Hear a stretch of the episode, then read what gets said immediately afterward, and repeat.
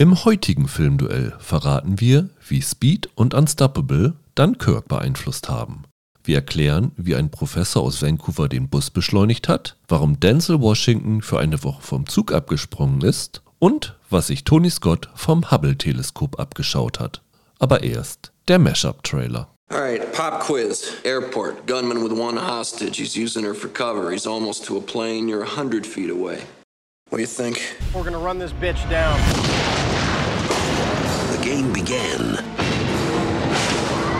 when someone put the city of Los Angeles to the ultimate test. We have an unmanned train rolling into a highly populated area with no air brakes. It gets worse. Bomb's already taken out cables. Bomber wants $3 million or he blows the emergency brake. Are you in or you out? You want to kill yourself, you do it alone. All right, you do what you want. Wait. Are you insured? Yeah, why? Pop quiz, hot shot. There's a bomb on a bus. Once the bus goes 50 miles an hour, the bomb is armed. If it drops below 50, it blows up. We're talking about a missile. What do you do? What do you do? The only way to stop that kind of power, grab it by the tail. You're deeply nuts, you know that? Close your eyes if you want it. This is much better. Tell me again, Harry, why did I take this job? Come on, 30 more years of this, you get a tiny pension and a cheap gold watch. Got a real knack for inspiring confidence, you know that? Und damit begrüßen wir euch herzlich zu einem neuen Filmduell. Wir, das sind wie immer Michael Hille. und Rüdiger Meier. Ja, heute haben wir für euch ein Hochgeschwindigkeitsduell, denn wir reden über zwei Filme, die im wahrsten Sinne des Wortes nicht den Fuß vom Gaspedal nehmen. Michael, du nimmst heute den Bus und hast die Patenschaft übernommen für Ich habe Speed von 1994, den Actionfilm mit Keanu Reeves. den du wahrscheinlich nicht im Kino gesehen hast. Nein. Und ich habe meine Bahncard 100 genommen und eine Fahrkarte für Tony Scotts Unstoppable gelöst. Beide Filme wurden damals von 20th Century Fox produziert und können von euch aktuell bei Disney Plus angeschaut werden. Ja, wenn ihr heute zum ersten Mal dabei seid, vielleicht noch einmal kurz eine Zusammenfassung, was euch in diesem Podcast erwartet. Michael und ich suchen uns in jeder Folge zwei Filmklassiker heraus, die unserer Meinung nach heimliche Zwillinge sind oder in diesem Fall vielleicht auch nicht ganz so heimliche Zwillinge und versuchen euch nicht nur zu erläutern, warum wir sie für Zwillinge halten, sondern wir recherchieren auch individuell diese beiden Filme sehr intensiv, um euch zu erklären, wie die Ideen zu diesen Filmen entstanden sind, wie die beiden Filme gedreht wurden, welchen Erfolg sie damals bei Kritik und Publikum hatten, wie sie das Genre oder andere Filme in den Jahren danach beeinflusst haben und letztlich auch natürlich, wie wir die beiden Filme aus heutiger Sicht finden. Das titelgebende Filmduell findet allerdings dabei nicht zwischen den beiden Filmen statt, sondern zwischen Michael und mir, denn wir sind in unserer Recherche auf viele interessante Fakten gestoßen, die wir in sechs Kategorien gegeneinander antreten lassen. Und was uns sehr, sehr freut, ist, dass euch dieser Teil sehr viel Spaß zu machen scheint, wie wir aus E-Mails lesen konnten, sodass wir in unserer nächsten Folge in 14 Tagen, das ist dann unser ja, normaler Modus, weil die Podcasts so intensiv sind, dass wir die eigentlich nicht in einer Woche leisten können, dann zum ersten Mal mehr Duelle einführen und dabei auch ein bisschen mehr Flexibilität in die Kategorien einbringen. Das heißt, wir werden in jeder Folge, ich glaube, acht Duelle sind es machen, aber die Kategorien werden nicht immer gleich sein, sondern je nachdem, wo man sie besser befüllen kann. Wenn ihr sonst noch Verbesserungsvorschläge oder vielleicht auch Ideen für andere Duelle habt, schickt gerne eine Mail an uns an die von unserem anderen Podcast Serienweise bekannte Mailadresse serienweise.web.de oder kommentiert auf unserer Webseite filmduelle.de. Dort findet ihr übrigens auch die Links zu den meisten Podcast-Anbietern, wo ihr uns sehr, sehr gerne abonnieren und hoffentlich positiv bewerten könnt, worüber wir uns natürlich sehr freuen würden. Auf jeden Fall. Aber zuerst müssen wir euch natürlich erklären, warum wir uns diese beiden Filme genau für ein Duell ausgesucht haben. Was allerdings in diesem Fall relativ simpel sein sollte, Michael, oder? Tatsächlich ja, ich fand's total verblüffend, dass wir auch gar nicht die ersten sind, die auf diesen Vergleich gekommen sind, weil als ich so ein bisschen mal durchgelesen habe, wie Speed und Unstoppable ankam, da habe ich bei Unstoppable so oft gelesen, dass es Speed auf Schienen. Ich weiß gar nicht, wie oft ich diesen Satz gelesen habe. Das fand ich irre. Also klar, den beiden ist natürlich gemeint, das sind High-Concept-Filme, beide über außer Kontrolle geratene, sehr schnell fahrende Vehikel mit saftig Action und Stunts da drin. Sogar einer, der diesen Vergleich auch gezogen hat, ist Tony Scott selber, der Regisseur von Unstoppable. Denn er hat in einem Interview gesagt, es ist Speed auf Speed über, über Unstoppable. Ja. Also das war er sich schon sehr bewusst, dieses Vergleichs. Es sind nicht nur High-Concept-Filme, es sind auch Filme, die sich im Titel selbst erklären, also wie Snakes on a Plane. Unstoppable ist selbsterklärend und Speed ist eigentlich auch selbsterklärend. Absolut. Das hat man ja auch nicht so oft. Und eine weitere Gemeinsamkeit ist, dass Quentin Tarantino ein Riesenfan von beiden Filmen ist. Ah. Also Tarantino macht ja immer so Jahrzehnte Bestenlisten und für die 90er hatte er Speed da drauf und für die 2010er hatte er Unstoppable dabei drauf auf Platz 10.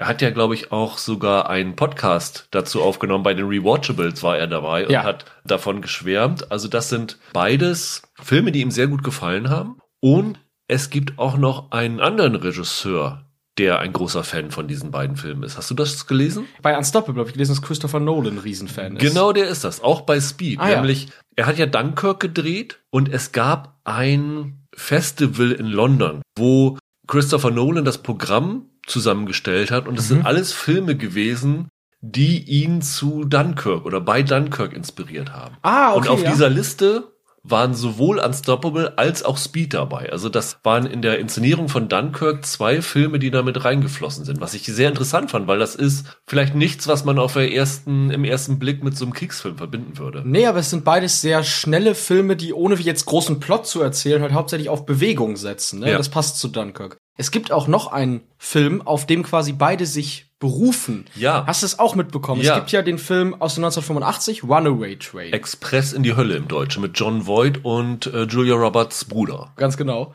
Einerseits hat der Drehbuchautor, der Graham Yost heißt er, glaube ich, von Speed, erzählt, dass er die Idee zu Speed bekommen hat, als er Runaway Train gesehen hat. Und gleichzeitig war Runaway Train auch eine Rieseninspiration für Unstoppable, weil es um dieselbe Sache geht. Da kommen wir nachher auch noch zu, weil das ist ganz lustig, die Verbindung zu Runaway Train von Unstoppable. Ja. Auf jeden Fall. Und im Grunde sind die beiden ja auch nicht nur Actionfilme, sondern in gewisser Weise auch so Buddy-Filme. ne? Du hast zwei Protagonisten, die am Steuer sitzen. Beim einen sind es Denzel Washington und Chris Pine, die tatsächlich so ein widerwilliges Buddy-Verhältnis da haben. Genau. Und beim anderen sind es Keanu Reeves und, und dann Sandra Bullock als unfreiwillige Busfahrerin. Genau, die sich dann auch verlieben. Da, so Genau. weit geht's bei Unstoppable dann nicht. Nee, nein, aber Also ich finde, man kann schon sehr viel Parallelen da ziehen. Deswegen war Fall. das eigentlich nur logisch, diese beiden zu nehmen. Absolut. Und ich freue mich auch, was wir darüber zu sagen haben, weil ich glaube, gerade in dem Aspekt, wenn wir nochmal unseren Eindruck von den beiden Filmen vermitteln, Mhm. kommen, glaube ich, ganz interessante Sachen.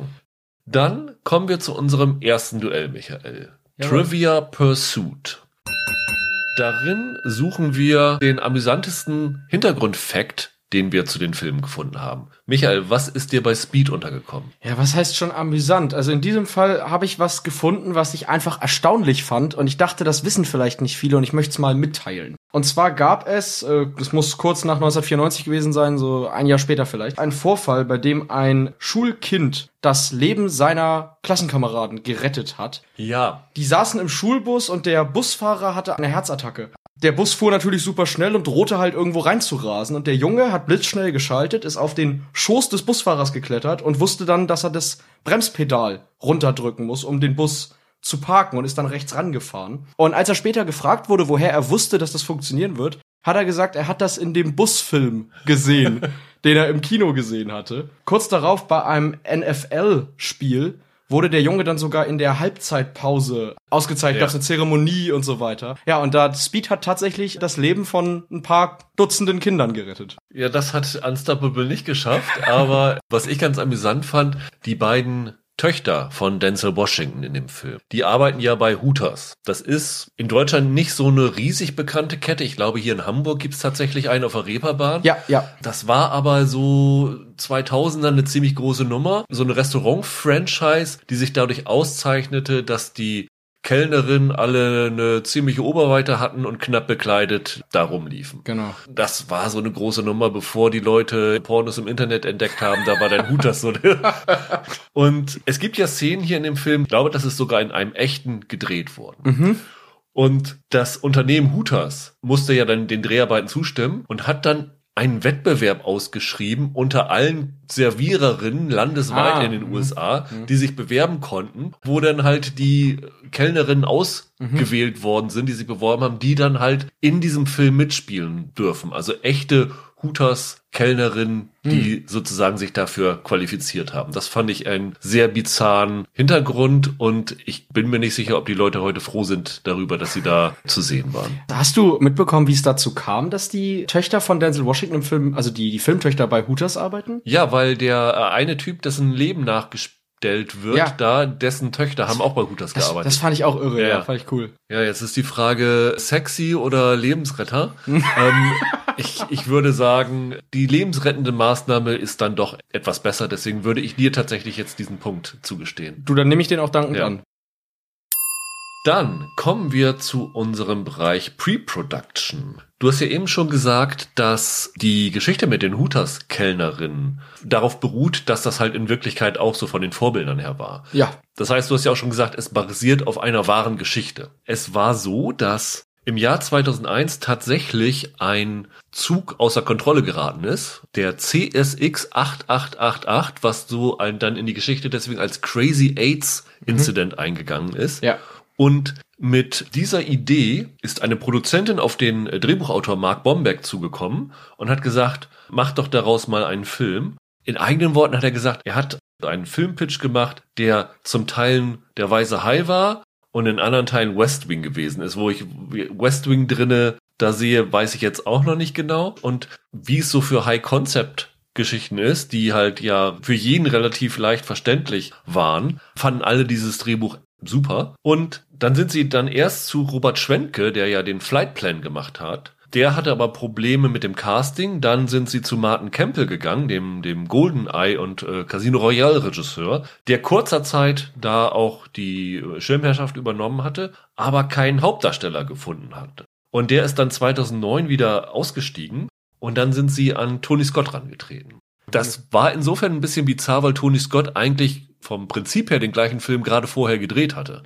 Genau, Tony Scott hatte 2009 die Entführung der U-Bahn Pelham 123, Zungenbrechertitel, gedreht. Das war so ein Remake von Ja. einem 70er-Jahre-Thriller. Und da geht's ja zumindest am Ende des Films ja dann auch um den Zug, der dann außer Kontrolle gerät. Von daher hatte der gerade eine Beziehung zu Zügen. Was es ja aber auch äh, unwahrscheinlich machte, dass er das übernehmen würde, weil Ja. der Film war sowohl bei der Kritik, aber vor allen Dingen auch im Kino nicht gerade großer Erfolg. Nee. Dann hat er aber trotzdem dieses Drehbuch durchgelesen und er sagte, dass er eigentlich ein recht langsamer Leser ist, aber durch dieses Drehbuch so schnell durchgerauscht ist und sofort gesagt hat, das will ich machen. Und was sie auch nicht wusste, ist, dass Scott tatsächlich, bevor er so Projekte annimmt, gründlich Recherche macht. Und dann ist er tatsächlich nach Pittsburgh geflogen und hat halt die Leute getroffen, die die Helden dieser Geschichte waren und auch die Deppen dieser Geschichte waren und hat darüber hinaus sehr, sehr viele Elemente durch diese Recherchegespräche gefunden, die sich wirklich eins zu eins auf diesen Film übertragen haben. Zum Beispiel hat er auch so ein Duo getroffen. Das ist ja ein ganz bizarres Verhältnis. Es gibt einmal den Engineer und dann den Conductor. Da hat er mit zwei gesprochen, die seit 12, 13 Jahren zusammenarbeiten. Und da hat er die gefragt, wie war denn euer erster Tag in dem Job? Und dann haben sie ihm das erzählt. Und von diesem Hintergrundgespräch hat er die Ausgangssituation gemacht, wie diese beiden Figuren miteinander umgehen. Da ist so viel reingeflossen. Haarfrisuren sind davon beeinflusst worden. Diese Geschichte, dass die Chris Pine-Figur jemand ist, der durch Verwandtschaftsbeziehungen nach oben gekommen ist und so ein Schönling war, der nicht akzeptiert worden ist. Auch da hat er so einen Typen getroffen. Und wenn du diesen Film guckst und dir dann vor den Kopf schlägst, und dann, da kann sich sowas Absurdes ausdenken. Zum Beispiel, dass diese Ethan Suplee-Figur, der halt dafür sorgt, dass dieser Zug außer Kontrolle gerät, weil er aussteigt aus dem Ja. fahrenden Zug und dann da hinterherläuft und dann nicht mitkommt und auf die Nase fällt. Das ist tatsächlich so gewesen. Ja, ja, ja. Und da wurde so ein Typ 20 Meter mit dem Zug mitgeschliffen, bevor er dann hat losgelassen. Und auch dieses Ding, dass die dann auf einmal die Polizei auf diesen Zug beginnt zu schießen. Mhm. Wo du denkst, was soll der Quatsch? Aber tatsächlich gibt es da so einen, einen Switch an dem Zug, wo sie versucht haben, Den Knopf zu treffen. diesen Knopf zu treffen und auch dieses Entgleisen herbeizuführen. Also da ist sehr, sehr viel von der realen Geschichte übernommen worden. Und das fand ich echt ganz irre. Es ist ja sogar so im, im Film, die versuchen auf diesen Knopf zu schießen und dann erfährt man kurz danach aus den Nachrichten, dass direkt neben dem Knopf so ein Gastank ist oder so. Und wenn sie den getroffen hätten, hätte es halt richtig Karamba gegeben, sag ich mal. Und auch das ist tatsächlich so bei Ja. diesen Zügen. Also das fand ich auch irre. Man geht ja nicht davon aus, dass jemand da versucht, drauf zu schießen, aber Nee, ist schon nee, äh, ziemlich verrückt. Und dieser echte Zug ist tatsächlich damals mit, glaube ich, 40 Meilen pro Stunde, 50 Meilen pro Stunde, knapp 120 Kilometer durch die USA gefahren. Es ist nichts Großes passiert. Sie haben ihn dann am Ende stoppen können, auch ähnlich wie es jetzt in dem Film war. Aber das fand ich schon eine ganz coole Hintergrundgeschichte. Man muss auch sagen, im Film selber passiert ja in dem Sinne auch nichts Großes. Also es passiert ja keine Katastrophe oder so Ja. letzten Endes. Es gibt Aber- einen Toten, Es gibt ein paar Explosionen, ein paar Entgleisungen, das Ja. ist da aber alles nicht gewesen. aber es ist noch für einen Actionfilm, finde ich, recht harmlos, sag ich mal, Ja. was da letzten Endes passiert in Unstoppable. Speed hingegen hatte kein reales Vorbild, ne? Nee, Gott sei Dank nicht. Der Graham Yost hat halt diesen Runaway Train gesehen und äh, war davon inspiriert, so ein Drehbuch zu schreiben. Erstaunlicherweise hat er den gesehen, weil sein Vater äh, ihm davon erzählt hat und er hat dann gedacht, wäre es nicht geiler, wenn da eine Bombe an Bord wäre oder so, ne? Ja, genau, genau. Und ein Actionfilm, der an Bord von einem Bus spielt. Und dann Ja. gab's ja noch drei Jahre später, 88, kam dann der Stirb langsam, was ja auch so ein Actionfilm auf engem Raum war. Und das hat dann das alles losgetreten. Graham Yost war zudem jemand, der jahrelang morgens immer mit dem Bus gefahren ist und dementsprechend eine andere Beziehung zu hatte als Hollywood-Leute, die mit dem Chauffeur unterwegs sind oder so. Er hat dann das Drehbuch irgendwann an Paramount gepitcht, die ihm sogar empfohlen haben, er möge das Setting verändern. Das Drehbuch endete quasi, wenn sie den Bus quasi verlassen, wenn die Ja. ganze Geschichte im Bus endet. Und die hatten ihm aber äh, empfohlen, da noch Sachen dran zu hängen und so weiter. Und hat er dann auch gemacht, ist aber letzten Endes dann mit dem Skript zu 20th Century Fox und ist gar nicht bei Paramount geblieben. Ja, und das ist auch noch eine Gemeinsamkeit mit Unstoppable, sollten am Anfang verschiedene Regisseure diesen Film inszenieren. Also man hatte den, die Regie wohl sowohl Rennie Harlan, der ja kurz zuvor den zweiten Stück langsam Film gedreht hat, angeboten, als auch, zumindest steht das auf einigen Quellen, Quentin Tarantino. Ja, das habe ich auch gesehen, ja. es gibt da so Quellen, die sich so ein bisschen widersprechen, aber es scheint wohl wirklich so gewesen zu sein, dass Tarantino das abgelehnt hat, um stattdessen Pulp Fiction zu machen. Ja. Und dann hat man tatsächlich John McTiernan angefragt, also den Stirb langsam Urregisseur. Und der hat das Ganze wohl abgelehnt, weil es zu ähnlich zu Stirb langsam war und er nicht denselben Film nochmal machen wollte. Bis man dann am Ende zu jemandem gegangen ist, der ja auch bei Stirb langsam mitgewirkt hat, nämlich dem Kameramann damals, Jan de Bond. Der dann, ich glaube auch hier sein Regiedebüt müsste es gewesen sein, gegeben hat. Ja. Twister ist noch von ihm. Der Film sollte ursprünglich auch nicht nur Speed heißen. Der sollte Minimum Speed heißen, Ah, ach was was. ich auch ganz lustig fand. Und dann hat er mir ihm, gesagt, das soll ein bisschen prägnanter. Und auch interessant, anfänglich sollte der Bus gar nicht 50 Meilen fahren, sondern in der, seiner ersten Drehbuchfassung hatte er den mit 20 Meilen pro Ah, ja. Stunde nur. Und ich glaube, sein Ansatz war, wie schnell kann ungefähr ein normaler Mensch laufen? Und das sollte so, so die Grenze sein. Und dann hat er einen Kumpel, Paul Boudra heißt er, ein Englischprofessor an der Simon Fraser University von Vancouver, hat ihm gesagt, das ist ja vielleicht die ersten paar Sekunden ganz cool, aber auf Dauer ist das eigentlich, macht doch da 50 Meilen draus. Also wir verdanken es einem Professor aus Vancouver, dass der Bus nicht im Schneckentempo durch Los Angeles fährt. 20 Meilen wäre ja lächerlich Ja, ja. gewesen. Das ist, Minimum Speed klingt auch so langsam, ne? Ja. Ich finde, da Speed hat, hat mehr Tempo im Titel. Es gibt ja auch noch einen relativ prominenten Autoren, der Ja. am Drehbuch beteiligt gewesen ist, ne? ohne dass es offiziell verzeichnet ist. Im Abspann oder so steht es nirgendwo, aber als äh, Jan de Bond dazu kam, hat er Joss Whedon mitgebracht, der Teile des Drehbuchs umgeschrieben hat. Und Graham Yost ist irgendwie mal zitiert worden damit, dass 98,9% der Dialoge von Whedon stammen würden. Und ich meine, Yost hat mal gesagt, es war jetzt gar nicht so, dass Whedon und er unterschiedliche Visionen vom Film hatten, aber Whedon war einfach der bessere Dialogautor und hat dann da vor allem auch die Mission gehabt, den Film witziger zu machen, also Humor reinzubringen und dann auch Stirb langsam aus dem Film mehr zu entfernen. Es gab wohl sogar noch zwischen der Fassung, die Graham Yost gemacht hat, und der Fassung, die Joss Whedon gemacht hat, noch eine Drehbuchfassung, ne? Ja. Und in der war so Sachen wie, dass äh, Sandra Bullock eigentlich ein Stand-up-Comedian gewesen sein soll, die dann halt am Steuer irgendwelche dämlichen Witze reißt. Und der Alan Ruck, das ist ja der von den Passagieren mit der bekannteste von Ferris macht blau, Genau. der war ein wütender Rechtsanwalt.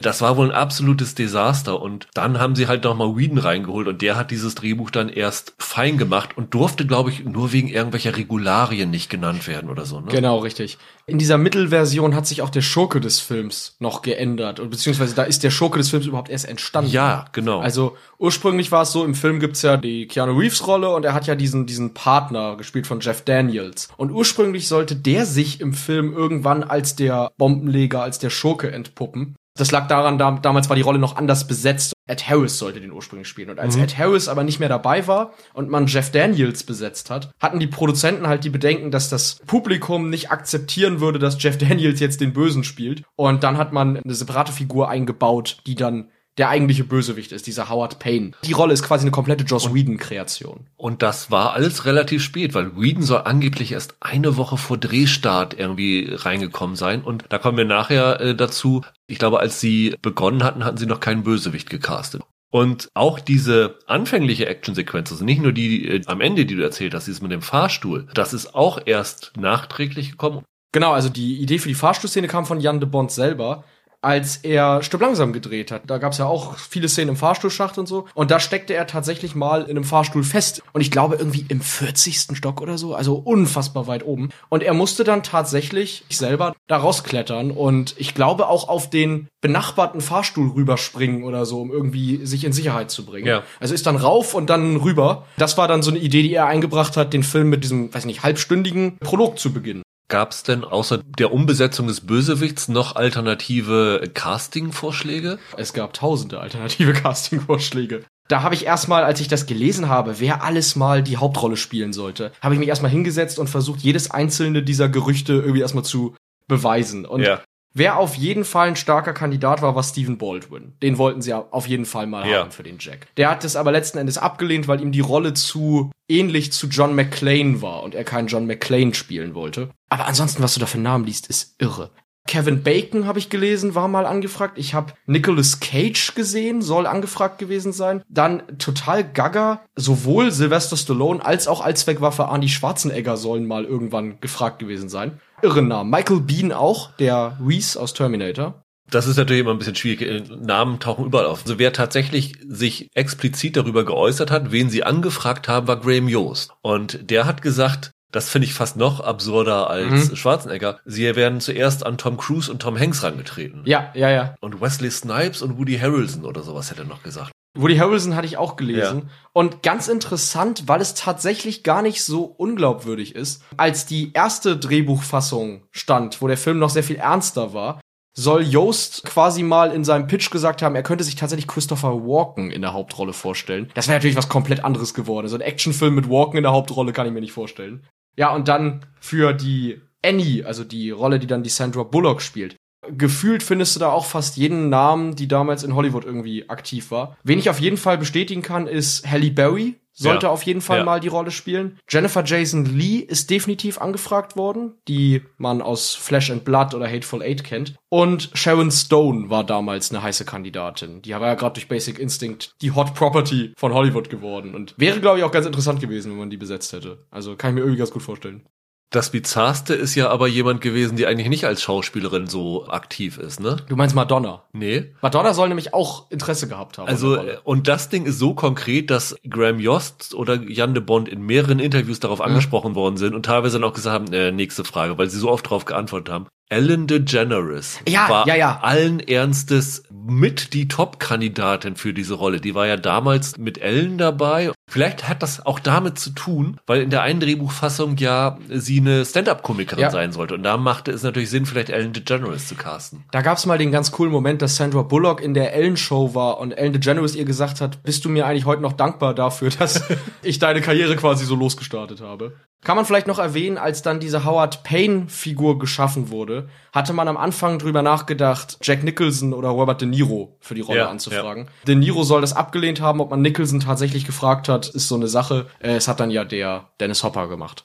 Bei Unstoppable kann man das ganz kurz machen, weil Tony Scott und Denzel Washington sind nun ein so eingespieltes Team, dass da überhaupt kein anderer zur Verfügung stand. Also das war von vornherein klar, dass Denzel Washington das als erster angeboten bekommen hat und er das auch zugesagt hat. Ich glaube, wenn du einen von beiden nimmst, nimmst du den anderen Ja. automatisch mit dazu, oder? Das ist so ein, so ein Ding. Und das Einzige, was gewesen ist, 2009 war ja die große Finanzkrise zugeschlagen, als sie alle versucht haben, die Budgets zusammenzustreichen. Und dass Denzel Washington tatsächlich für neun Tage lang aus dem Film ausgestiegen ist, weil sie seine Gage zusammenstreichen wollten. Ich glaube von 20 auf 16 Millionen Dollar. Okay. Und neun Tage später haben sie sich dann aber wieder geeinigt und es ist dann doch losgegangen. Und auch Chris Pine war, glaube ich, von vornherein die erste Wahl. Da es keine anderen großen Rollen gibt, Rosario Dawson, da habe ich auch keinen anderen gefunden, war das tatsächlich einer der seltenen Fälle, wo das Casting zumindest relativ sicher feststand. Rosario Dawson ist ja auch quasi perfekt besetzt, weil die doch auch früher beruflich tatsächlich in so einer Zuggewerkschaft irgendwie gearbeitet Mhm. hat. Die hat tatsächlich das, was sie im Film macht, Ja, ja. bearbeitet eine Zeit lang. Also quasi Traumbesetzung natürlich, ne? Weil Ja. die Expertise mitbringt. Dann lass uns zu unserem zweiten Duell kommen. Location Scout. Das ist hier natürlich ein bisschen schwierig, aber hast du eine interessante Location gefunden, wo der Film gedreht worden ist? Ja, eine interessante Location nicht, aber ich fand es einfach ganz interessant, weil man es im Film nicht so richtig sieht, wenn man nicht drauf achtet. Die große Schlussexplosion. Wenn der Bus am Ende explodiert und ein ganzes volles Flugzeug mitreißt. Die Szenen davor sind am Los Angeles Flughafen gedreht, Los Angeles Airport. Aber die haben es nicht gestattet, dass man dort Explosionen filmt. Einfach deshalb, weil man da keinen Touristen irgendwie Angst machen wollte. Und deswegen hat man diese Explosion in die Mojave-Wüste in Kalifornien verlagert. Ich meine, da ist so eine große Anlage, auf der man das da filmen konnte. Und dann hat man da im Hintergrund so eine leere Halle hochgezogen, damit das im Hintergrund so aussieht, als stünde da ein Flugzeughangar. Da müssten sie eigentlich auch gut an Flugzeuge rankommen, weil ich glaube, in der Mojave-Wüste sind doch überall diese Flugzeugfriedhöfe, weil die Ganz genau. klimatischen Bedingungen da so sind, dass die Flugzeuge nicht rosten, ne? oder wie ist das? Ganz genau. Und dann haben sie die Explosion darüber verlegt. Und als ich das gelesen habe, habe ich dann nochmal in den Film gespult und versucht, das irgendwie nachzuvollziehen. Und es ist echt nicht schlecht gemacht. Es liegt halt daran, dass da beim Los Angeles Flughafen im Hintergrund auch viel Hügel zu sehen sind vorher schon, sodass die Illusion fast perfekt ist. Das fand ich ganz cool, dass sie da dann ganz woanders hin mussten, auf so ein Gefühl auf so einen Parkplatz irgendwo in der Wüste, um das zu filmen. Ich habe mich tatsächlich weniger auf die Locations als auch auf die äh, Züge konzentriert, weil Locations waren ein bisschen schwierig. Die haben halt in, in Ohio und in Pittsburgh gedreht, auf echten privaten Bahnlinien. Aber diese beiden Loks, die davor stehen, Triple Seven heißt sie, glaube ich, das sind ja zwei Loks, die davor gezogen sind, weil sie so viele Waggons dahinter haben. Und das waren reale Züge, die sie sich ausgeliehen haben. Hier im Film ist es die Allegheny and West Virginia Railroad. In Wahrheit war es die Canadian Pacific, Lokomotiven der Baureihe AC 4400CW. Und insgesamt vier Züge haben sie genommen. Die 9777, 9758, 9782 und 9751. Die sind noch lange rumgefahren und es gibt immer mal wieder Einträge von so Bahnenthusiasten. Da kannst du diesen Zug sehen. Den einzigen, den man nicht finden kann, ist die Hauptlokomotive, also die 9777, glaube ich. Die ist 2013 im Mai vom Dienst freigestellt Ah. worden und zu Altmetall verwandelt worden. Ah, schade, schade. Ist ja für so Zugenthusiasten Ja. immer schön, wenn du die echten Züge aus Ja, ja, dem genau. Film sehen kannst. Ja, ja. Aber mit ein bisschen Glück kannst du die tatsächlich heute noch, die Lokomotiven finden, wenn du dich Okay. ein bisschen reinfuchst und dann kannst du die von außen angucken, auch wenn sie von der Lackierung her anders aussehen Ja, als ja, heute. ja. Ich glaube, das ist ein klassischer Fall von Unentschieden, oder? Ja, würde ich auch sagen. Anderthalb zu 0,5. Dann kommen wir zum Dreh des Films. Wir haben eben schon gesagt, mit dem Bösewicht bei Speed. Also, dass sie tatsächlich ohne Bösewicht reingegangen sind, weil sie gedacht hatten, sie könnten Christopher Walken oder sowas bekommen und sie hatten aber keinen gefunden und dann haben sie dann halt, glaube ich, nach einer Woche oder zwei Wochen erst Dennis Hopper gefunden. Was gibt's noch Interessantes vom Dreh zu berichten? Was ich ganz interessant fand, weil das wohl relativ früh im Dreh gewesen sein muss, ist eigentlich eine recht traurige Geschichte, aber während der Dreharbeiten zu Speed ist damals der Jungschauspieler River Phoenix gestorben. Und River Phoenix war privat sehr eng befreundet mit Keanu Reeves, was dazu geführt hat, dass der natürlich komplett im Eimer war. Und dann mussten sie oder haben dann den Drehplan angepasst, damit Keanu am Anfang erstmal ein paar Tage gar nicht am Set sein musste. Und dann hat Jan de Bond gesagt, er hat die emotionalen Szenen, also alles, in dem Jack besonders expressiv sein muss, nach vorne gezogen, um quasi Keanu Reeves diesen Raum zu geben, auch ein bisschen was davon in die Performance einfließen lassen zu können. Und es soll aber am Set sehr schwierig dann gewesen sein in den ersten ein, zwei Wochen. Es war wohl immer eine sehr bedrückte Stimmung, wenn Keanu Reeves auftrat. Aber es, es gab bei Speed irre Sachen. Also es gab Sachen, die im Skript überhaupt nicht drin standen, die dann für die Dreharbeiten eingebaut wurden. Also ich glaube, eine der berühmtesten Szenen des Films ist dieser Busjump. Ja. Wenn im Highway eine Stelle fehlt und der Bus dann, weiß ich gar nicht, 15 Meter oder was das sind, über diese Lücke springen muss. Diese Szene war ursprünglich nicht Teil des Drehbuchs, sondern war wieder eine Idee, die Jan de Bond mitgebracht hat. Als er durch Los Angeles gefahren ist und tatsächlich bemerkt hatte, dass ein Teil des Freeway tatsächlich fehlte, also noch nicht fertig gebaut war. Und der fand das so skurril, dass du quasi links und rechts schon ranfahren kannst und einfach nur in der Mitte so ein Teilstück fehlt. Und dann hat man das in die Action eingebaut. Das fand ich irre, weil das ja wirklich wahrscheinlich der Gedächtnismoment des ganzen Films ist. Und was ich auch sehr amüsant fand, ist, äh, Sandra Bullock hat tatsächlich gelernt, wie man Bus fährt. Ja, und hat einen Führerschein sogar gemacht, ne? Oder wie war das? Genau, hat überhaupt erstmal ihren Führerschein gemacht. Sie hat dann, äh, musste ja eine Fahrprüfung machen, eine praktische, und hat gleich beim ersten Versuch das Ding nach Hause gebracht und hat es geschafft. Und das fand ich sehr lustig, weil es ja später in der Fortsetzung in Speed 2 so ein Plot-Element ist, dass sie immer zur Fahrprüfung fährt und die schon tausendmal versaut hat. Und dann hat sie ja was, wenn es mit der Schauspielerei nicht klappt, worauf sie immer noch zurückfallen kann, ne? Genau, kannst immer Bus fahren. Und es soll am Set wohl viel Stress gegeben haben zwischen Jan de Bond und Dennis Hopper. Also Die haben sich wohl tatsächlich überhaupt nicht verstanden. Was dazu geführt hat, dass der Second Unit Director die allermeisten Szenen mit Dennis Hopper inszenieren musste. Okay. Was ich auch irgendwie nachvollziehbar finde, weil Dennis Hopper ja diesen Ruf hat, ein sehr schwieriger Kandidat an Filmsets zu sein. Und bei Speed hat er wohl auch mal wieder richtig loslegen können. Das Besondere ist ja, dass sie auf einem echten Freeway gedreht haben, weil die hatten das Glück, dass der Freeway 105, also der Genau. 105er Freeway, der war wohl schon fertig, aber noch nicht für die Öffentlichkeit freigegeben, ne? Ja, perfekt, oder? Also wenn Ja. man gerade wenn du dann gerade einen Film hast, wo du das brauchst, ich meine, glaub, ich glaube später für, für bei Matrix haben sie mal ein ganzes Ding gebaut. So Ja, ja, ja, ja, genau. Und hier hast du einen fertigen Freeway rumstehen, ist doch perfekt. Jan de Bond, im Nachhinein muss der sich gedacht haben, was für ein Mist habe ich mir hier angetan damit. Weil der mal erzählt hat, es war der absolute Continuity-Albtraum, Speed zu drehen. Weil du natürlich immer, wenn du eine Szene zurücksetzt, darauf achten musst, dass die Autos im Hintergrund dieselben sind. Er hat mal gesagt, das war der, die absolute Hölle beim Dreh, da irgendwie die Kontinuität zu wahren. Also so ganz hat's auch nicht geklappt, weil also ich Nee. habe selten einen Film gesehen, den man heute guckt, wo man so viele Filmfehler noch findet. Von Mikros, die ins Bild hängen. Und du siehst in einer Szene in der hinteren Ausstiegluke noch so einen Kopf mit Kopfhörern da rausgucken und Ja. sowas alles. Also Grandios ist auch, der Bus fährt natürlich in die eine Richtung, aber du siehst ja immer im Hintergrund auch die Gegenfahrbahn. Ja. Macht euch mal den Spaß, mal fahren da Autos, mal ist da meilenweit nichts zu sehen, das ist herrlich. Also ist fast schon witzig wieder. Aber es war natürlich schon eine geile Location, wobei die Darsteller sagten, das war auch ziemlich hart, weil Los Angeles nicht der kühlste Platz auf Erden. Nein. Zwölf Stunden am Tag pralle Sonne von oben und dann der Asphalt, der sich aufheizt und das alles noch reflektiert. Also die haben richtig in der Sonne wie Brathähnchen sich krumm gedreht und äh, sie haben glaube ich auch im September gedreht, was auch noch der heißeste Monat in Kalifornien gewesen ist. Dann war es noch so, der The Bond wollte Keanu Reeves immer bremsen. Keanu Reeves wollte seine Stunts alle selbst machen. Also möglichst alles, was ging. Und der The Bond war immer so, muss das denn sein? Und meistens hat er ihn auch stoppen können. Bis auf natürlich einen Tag, an dem Reeves gesagt hat, nee, jetzt lass mich in Ruhe, ich mach das jetzt. Diese Szene, wo er da auf diesem äh, Wagen liegt und sich unter den Bus rollen Ja. lässt. Das ist tatsächlich Keanu Reeves. Und an dem Tag hat Reeves gesagt, du kannst mir gar nichts, das mache ich selber. Genau an dem Tag war natürlich ein Produzent zu Besuch, jemand von der Versicherung da. Da war die Hölle los am Set. Das fand ich absolut witzig. Die Stunts soll angeblich auch Chris Pine alle selbst gemacht haben. Steht überall im Internet. Das ich ist aber definitiv nicht wahr gewesen. Das weil kann ich mir nicht vorstellen. Ich habe tatsächlich ein äh, Making-of-Video gefunden, Hm? wo sie mit ihm sprechen und wo er tatsächlich auch den Stuntman lobt. Er hat sehr viel gemacht. Auch Denzel Washington, das auf den Waggons rumlaufen, war er selber. Sie hatten dann natürlich, ich sag mal so Masten auf den Waggons mit Drähten aufgespannt, so dass er da oben dran hing und wenn er runtergeweht worden wäre oder runtergestürzt wäre, dass ihm nichts passiert wäre. Aber zum Beispiel diese Szene, wo Chris Pine die Lok an den Zug andocken soll, wo dann ja am Ende der eine Waggon aufplatzt und das ganze Getreide oder was es sein soll da rausweht und er dann ja runterstürzt und sich den Fuß aufreißt. Da hieß es auch, dass er das gemacht hätte. Das hat er aber nicht gemacht, sondern der Stuntman hat den Sturz gemacht. Er hat aber immerhin sich die, für diese Szene, wo er da so runterhängt, das hat er selber gemacht, was auch schon nicht ohne war. Und dieser Sprung am Ende von dem Truck in den Zug rein. Da sitzt er, ist er zwar oben drauf und hat er nur einmal so die Arme nach vorne gemacht, aber den Sprung selber hat auch sein Stuntman, ich glaube Daniel hieß er, gemacht.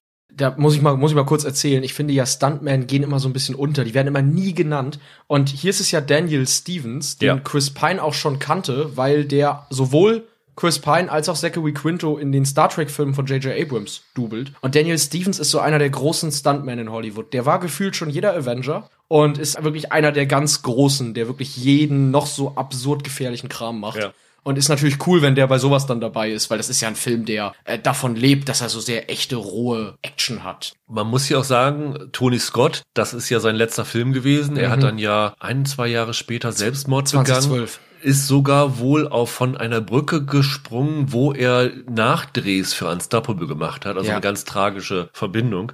Der hat sich hier völlig verausgabt. Er hat in einem Interview gesagt, wie sein normaler Drehplan aussah bei Unstoppable. Er ist morgens um 2.30 Uhr aufgestanden, hat dann bis 5 Uhr früh Storyboards gemacht. Er hat also alle Szenen äh, per Storyboards selber geplant. Dann hat er einen kurzen Bad gemacht, ist ans Set gefahren, hat dann morgens um sieben alle um sich rum versammelt, auf das hingewiesen, was am Tag passiert und ist abends dann um 10 erst vom Set weggegangen. Und er sagt, er hätte den ganzen Dreh über mit maximal vier Stunden Schlaf die Nacht ausgekommen. Also ein irres Pensum, was er da an den Tag gelegt hat. Es war ja wohl sogar so, bei einer Szene hatte ich rausgefunden, dass Tony Scotts berühmter Bruder Whitley ja auch einen ganz kleinen Einfluss auf eine Szene hatte. Okay. Und zwar tatsächlich diese Szene, in der, die wir vorhin erwähnt haben, in der die Polizisten auf diesen Zug schießen. Das war wohl tatsächlich so, der Whitley Scott hatte damals gerade Robin Hood gedreht und das war so Tradition, dass die sich gegenseitig einen Tag am Set besuchen. Und Whitley war dann halt auch einen Tag am Set bei Unstoppable. Und der Tony Scott schien irgendwie für zwei, drei Tage so eine Grippe mit sich rumzuschleppen. Und diese, diese kurze Aufnahme, das scheint tatsächlich Whitley Scott in Regie geführt zu haben. Fand Ja. ich ganz witzig, als Ja. ich das gelesen habe. Sie haben insgesamt drei Monate gedreht, ich glaube von September bis Dezember, was natürlich ein relativ schwieriges logistisches Problem ergibt, wenn du Außenaufnahmen hast mit den Bäumen.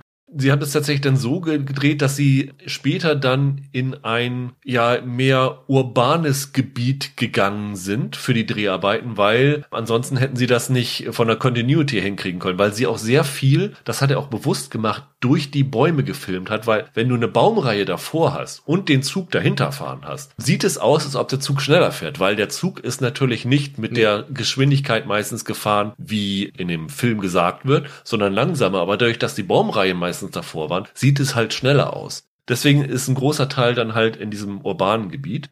Die Action selber ist so gut wie ohne CGI. Ich glaube, bei Speed war das auch genauso, ne? Genau, also mit ganz, ganz wenig Einsatz irgendwie. Es war ja nur noch Speed, kam ja nur noch 94, da da war es noch nicht so weit verbreitet, ja. Nee, genau. Also da kam zwar schon Jurassic Park, aber da musstest du dann auch richtig Geld haben, ne? Und bei Unstoppable ja, glaube ich, auch fast gar nicht, hatte ich dann gelesen, ne? Also, nee. Also selbst diese Szene mit dem Marine, der dann da runtergelassen Mhm. wird, das haben sie echt gedreht. Und auch ganz lustig, im Film wird gesagt, ja, das ist hier Marine so und so, der ist jetzt gerade von zwei Touren aus Afghanistan zurückgekommen. Und der Typ, der das gemacht hat, der ist tatsächlich auch gerade aus Afghanistan eine Woche vorher zurückgekommen und ist dann hier für Ah. eine Stuntszene in, Ah. in Unstoppable gleich gecastet worden, was ich echt irre fand.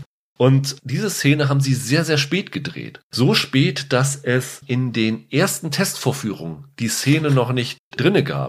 Und das ist jetzt die Verbindung, die wir vorhin angesprochen hatten mit Express in die Hölle.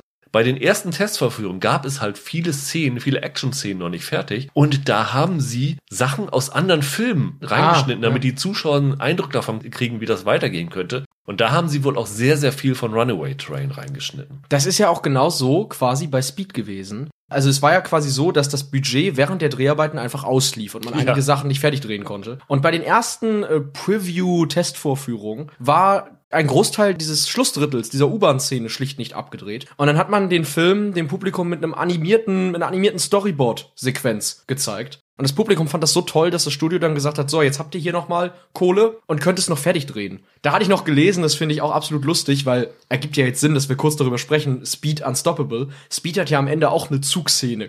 Wenn dann am Ende diese U-Bahn entgleist und dann da auf die Straße kracht, ist es gar kein Zug. Das ist tatsächlich derselbe Bus, Ah, okay. in dem sie den Rest von Speed gedreht haben, nur als U-Bahn umgebaut. Okay. Da kommt schlicht derselbe Bus durchgekracht. Und wenn du genau stoppst, siehst du auch die Räder, dass es ein Bus ist. Bei dem Sprung bei Speed war es ja auch so, dass ja zweimal drehen mussten, ne? Weil beim ersten Versuch hat der Stuntfahrer die Rampe verfehlt, ne? Beim zweiten Mal hat er sie Gott sei Dank getroffen. Der Stuntfahrer Geoffrey Brown hieß der Ja. übrigens, der hat auch in Jurassic Park mitgespielt. Der hat den Ah. Gatekeeper, der am Anfang von den Raptoren gefressen Ah. wird. Das ist der Stuntfahrer von Speed gewesen. Das fand ich sehr amüsant. Ah, schon irre. Also auch wenn man es deutlich sieht im Film, dass es mit einer Rampe getrickst ist, schon cool, dass sie es echt gedreht haben. Ja, ja. Ne? Diese Lücke im Highway, die haben sie ja nachher mit CGI Ja. rausgemacht. Du siehst nämlich noch den Schatten unten Ja. drunter von der, von der Brücke eigentlich. Ja, ja. Was ja auch sehr kostspielig war, war der Verschleiß, den sie bei Kameraausrüstung bei beiden Filmen hatten, ne? Bei Speed ging alles kaputt. Ja. Also da Autos in die Kamera gerast und, und sonst was, ne? Es ist echt irre. Jan de Bonn hat danach, äh, nach den Dreharbeiten, sogar eine eingerahmte Kameralinse bekommen. Und da stand drauf, for outstanding achievement in camera smashing. Ja, das ja, fand ja. ich sehr amüsant. Die, die absurdeste Geschichte war wohl, dass Keanu Reeves beinahe geköpft worden wäre, weil als sie das in diesem Fahrstuhlschacht gedreht haben, eine Kamera, die da in was weiß ich wie viel Meter Höhe hing, sich entschieden hat, dass sie auch mal ein Fahrstuhl sein möchte und Ja. einfach runtergesaust ist und fast die Schauspieler getroffen hätte. Bei Unstoppable hat Scott so viel Kameras benutzt, das war unfassbar. Er hat teilweise Ja. Szenen mit 12 bis 15 Kameras gedreht und es sind ja dann in den Aufnahmen sehr viele Helikopter zu sehen, manchmal zwei oder drei, wo dann gesagt wird, das sind die, ist die Presse und sowas alles. Das waren letztendlich aber auch alles Kamerahelikopter. Also jeder Helikopter, den du da siehst, hat auch Szenen gedreht. Die Schauspieler haben gesagt, teilweise wusstest du gar nicht, dass du gefilmt worden ist. Sie haben sich immer einen Spaß draus gemacht zu gucken, wo ist denn jetzt die Kamera? Das ging sogar so weit, dass Gott eine Linse genommen hat, die eigentlich fürs NASA Hubble Teleskop gedacht geworden ist und damit aus grob 200 Metern Entfernung teilweise gefilmt hat. Und der Cutter hat gesagt, der Film ist ja ungefähr 90 Minuten lang. Er hat wohl 30.000 Minuten an Material gehabt, das er zurechtschneiden musste. Irre. Also was die da gedreht haben. Ich, ich glaube, Tony Scott war immer ein Albtraum für jeden Cutter, weil der schneidet ja so viel hin und her und so. Ich weiß nicht, ob es ja, ein Albtraum ist. Also du hast natürlich dann mehr Ja. äh, Flexibilität dabei, ne? Ja, das stimmt natürlich. Aber das ganze Material zu sichten erstmal dauert ja eine Ewigkeit. ne? Ja. Also ich weiß nur, dass er auch bei Déjà-vu, den er auch mit Washington gemacht hat, dass er da auch gefühlt aus jedem Winkel, den es irgendwie gibt, gefilmt hat, was dann dafür sorgt, dass du so Schnittmassaker teilweise veranstalten kannst. Scott hat gesagt, dieser Film sei, als ob er Cirque du Soleil choreografiert hätte. Es Ja, war irre. ja. Es gibt ja diese große Entgleisungsszene. Da haben sie tatsächlich zwei Loks für gebaut und dann an den Drehort transportiert. Also extra welche, die dann entgleisen. Genau. Und da hatten sie so besondere Vorrichtungen, die dann sie so ähm, hochkatapultieren. Auch so ein Ding, eine Szene, die du eigentlich nur einmal drehen konntest. Und beide Filme, sowohl Speed als auch Unstoppable, durch diese Geschwindigkeit hatten sie das Problem, wenn was schief geht, ist es nicht so einfach wie bei einem normalen Dreh, Schnitt, neues Setup, sondern du musstest dann ja, du hast eben schon gesagt, die ganzen Autos wieder zurückgestellt. Hier musstest du die ganzen Züge wieder zurück machen. Ja. Das längste, was sie hatten, waren, glaube ich, ein 10-Meilen-Abschnitt an Schienen, sodass sie auf diesen 10 Meilen zumindest eine Szene dreimal drehen konnten, bevor sie am Ende angekommen sind und wieder zurücksetzen mussten. Aber was den Aufwand angeht, beide Filme Hammer. Bei Speed hattest du natürlich noch das Problem, da ist ja die Gefahr immer groß, was passiert, wenn jetzt der Bus irgendwie Ja. kaputt geht, wenn Ja, ich genau. genau. gegencrashe. Und die verschiedenen Busse mussten ja verschiedene Sachen können. Einer war dann dafür da, am Ende in die Luft zu fliegen, ein anderer, da hatten sie innen mehr Freiheit, um die Kamera zu bewegen und ein anderer war dann für die Außenaufnahmen, der war dann von innen ganz normal eingerichtet und so. Viele von denen hatten den eigentlichen Steuermann oben auf dem Dach sitzen, ne? Genau, richtig, weil natürlich ist, musste, Sandra Bullock muss ja schauspielen, die kann nicht die ganze Zeit dann auch noch nach vorne gucken und da Wofür fahren. hat sie denn ihren Führerschein gemacht? Ja, für die paar Szenen, in denen man sie dann doch fahren sieht. so Mr. Bean-mäßig quasi. Ja. Sitzt er dann oben und steuert das Ding über den Freeway. Dann lass uns zu unserem dritten Duell kommen, Michael. Ja, gerne. Kassenknüller. Welches absurde Box-Office-Fact hast du gefunden? Also, wo ist Speed, sagen wir mal so, hinter den Erwartungen zurückgeblieben? Ach, sagen wir nicht hinter den Erwartungen zurückgeblieben. Ich, ich möchte einfach auf einem, auf etwas aufbauen, was ich vorhin gesagt habe und Halle Berry gratulieren. Weil die sollte ja, hatte ich ja erzählt, ursprünglich die Annie spielen. Ja. hat das dann ja nicht gemacht. Und sie hat sich stattdessen entschieden, Mensch, dann nehme ich eine andere Rolle in einem potenziellen Kassenknüller an und wechsel zu The Flintstones, also zu der Realverfilmung von Familie Feuerstein. Und Sagen wir mal so, qualitativ war das eine unglückliche Entscheidung. Speed kam er recht gut an und Flintstones war jetzt dann doch eher nah an einem Debakel. Aber finanziell war es ein Coup, muss man ihr lassen, weil Speed fast überall und sogar weltweit weniger eingespielt hat als dieser furchtbare Flintstones-Film. Also weltweit sind das so um die 9 Millionen ungefähr, die er, glaube ich, da runterlag. Aber in den USA war er unter den Flintstones. In Deutschland hat er weniger als die Flintstones gemacht. Frankreich, Italien, sogar im UK. Da hat Halle Berry einfach die richtige Nase gehabt letzten Endes. Ist irre, weil aus heutiger Sicht, wenn man daran zurückdenkt, denkt man, Flintstones war so ein mega Flop. In Deutschland war der sogar in den Top 10 und Speed Ja. hat's da nicht reingeschafft. Der ist Ja. knapp auf dem 11. Platz versauert. Aber da habe ich tatsächlich noch was Besseres. Okay, dann, dann lass mal Weil hören. Unstoppable war, auch wenn du in der, in der Jahresliste guckst, weltweit und so relativ nah an einem anderen Film, The Wolfman dabei mit äh, Benicio del Toro, diesem Horrorfilm von Universal. Ja. Aber in ganz vielen Ländern lag der da deutlich hinter. Also in Großbritannien war knapp dahinter. In Deutschland war er, glaube ich, so um 300.000 Zuschauer weniger. In Italien hatte Wolfman das dreieinhalbfache von Unstoppable. In Ungarn das Dreifache. In Griechenland sogar das viereinhalbfache. Also in vielen Ländern wirklich riesig weit dahinter. Warum nehme ich jetzt diesen Film? Weil es gibt ein Zitat von jemandem, der für Wolfman verantwortlich war. Nämlich Ron Meyer, damals Chef von Universal. Der hat wortwörtlich gesagt über den Film. The Wolfman, one of the worst movies we ever made. Wolfman and Babe 2 are two of the shittiest movies we put out. The script never got right, the director was wrong, Benicio del Toro stunk, it all stunk. Also der Chef von Universal sagt, das ist einer der miesesten Filme, den sie je gemacht haben und er ist trotzdem vor Unstoppable in ganz, ganz vielen Ländern gewesen. Und das finde ich äh, sehr, sehr guten Fakt. Das finde ich auch lustig. Ich finde, da gleichst du mit aus. Ja. Und wir machen 1,5 zu 1,5. Perfekt. Dann kommen wir jetzt passend zur Veröffentlichung des Films. Und da haben wir dieses Mal zwei Filme, die dann doch relativ unterschiedlich gelaufen sind. Speed war, muss man sagen, sowohl bei der Kritik als auch beim Publikum der mit Abstand größere Erfolg. Absolut. Was ich ganz interessant finde, ist, Speed war nicht lange in kaum einem Land tatsächlich auf Platz 1 im Kino. Also meistens nur so die erste oder die zweite und die zweite Woche noch. Aber das war halt ein umkämpfter Starttermin. Also da liefen zig große Sachen drumherum. Dementsprechend hatte der es schwierig. Ich glaube auch nur, weiß ich gar nicht, vier, fünf Wochen nach Speed ist König der Löwen gestartet, der Ja, ja. 1994 alles bei weitem überflügelt Also in hat. den USA ist er in der gleichen Woche wie City Slickers 2 gestartet, ist da sogar vor City Slickers geblieben. Dann kam in Woche 2, ich fand ihn ja furchtbar, dieser Horrorfilm Wolf mit Jack Nicholson. Ja. Und ich glaube in der nächsten Woche, also in der dritten Woche, kam dann König der Löwen. Ja, und da war kein Durchkommen. Also Und wenn du dir diese Jahresliste anguckst in den USA, war König der Löwen vorne, dann kam Forrest Gump, Natürlich. True Lies, äh, dieser Santa Claus Film mit Tim Allen war ein Riesenhit. Ja. Die Flintstones und der zweite Jack Ryan Film mit Harrison Ford. Ja. Also war ein ganz gutes Jahr, muss man sagen. Absolut. Es war ja auch so, der sollte, glaube ich, im August starten. Man hatte so ein bisschen Angst, dass der, wenn er so dicht nach True Lies startet, der im Juli kommt, dann vielleicht abstinken könnte. Aber der kam bei den Testvorführungen einfach so gut an, dass man ihn dann, glaube ich, auf Juni sogar vorverlegt hat. Ich glaube, der ist sogar vor True Lies gelaufen. Es gab sogar die Geschichte, dass angeblich der Chef von 20th Century Fox über das Testscreening von Speed gesagt hatte, dass die Zuschauer, wenn sie auf Toilette gehen mussten, rückwärts aus dem Kinosaal rausgegangen sind, weil sie nicht eine Sekunde von dem Film verpassen wollten. Und da wusste er, dass das ein Hit werden würde und deswegen haben sie es dann auf Juni oder wo haben sie es denn Auf, auf? Juni haben sie Ja. am Ende das vorverlegt. Genau, bei diesen Testvorführungen hat man halt festgestellt, wie gut der Film funktioniert. Also ganz berühmt ist ja auch die Szene, in der eine Frau die Straße überqueren will und einen Kinderwagen vor sich her schiebt und Sandra Bullock den Kinderwagen volle Kanne mitreißt und dann brüllt, oh mein Gott, ich habe ein Baby überfahren. Und dann stellt sich ja eigentlich, glaube ich, sofort zwei Sekunden später raus, dass da nur Dosen drin waren, also dass der gefüllt war mit Konservendosen.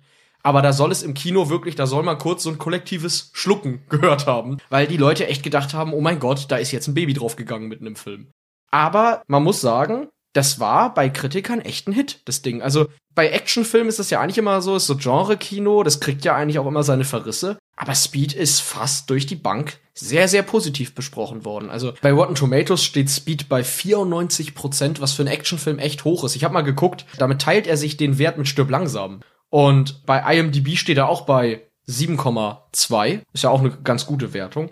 Unstoppable ist aber auch ganz gut angekommen. Also Rotten Tomatoes 87 Prozent bei 194 Wertungen, was auch ziemlich gut ist. Also gerade aufgrund der Anzahl der Bewertungen bei Speed, weil er älter ist, sind da halt nicht so viele Kritiken drin, weil viele ältere sind da noch nicht erfasst. Ja, okay, das Ähm, stimmt natürlich. Bei Metacritic auch eine 69 zu 78 von Speed.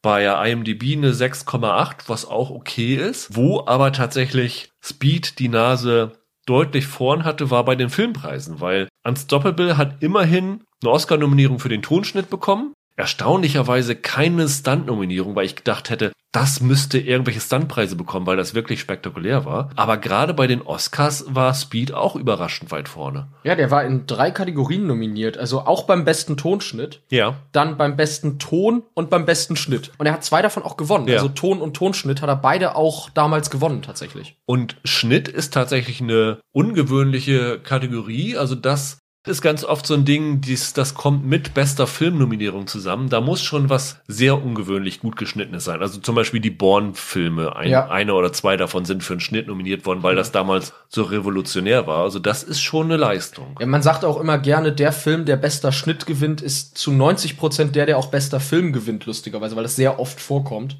Also ist schon cool, dass Speed da als Genrefilm so weit oben vertreten war.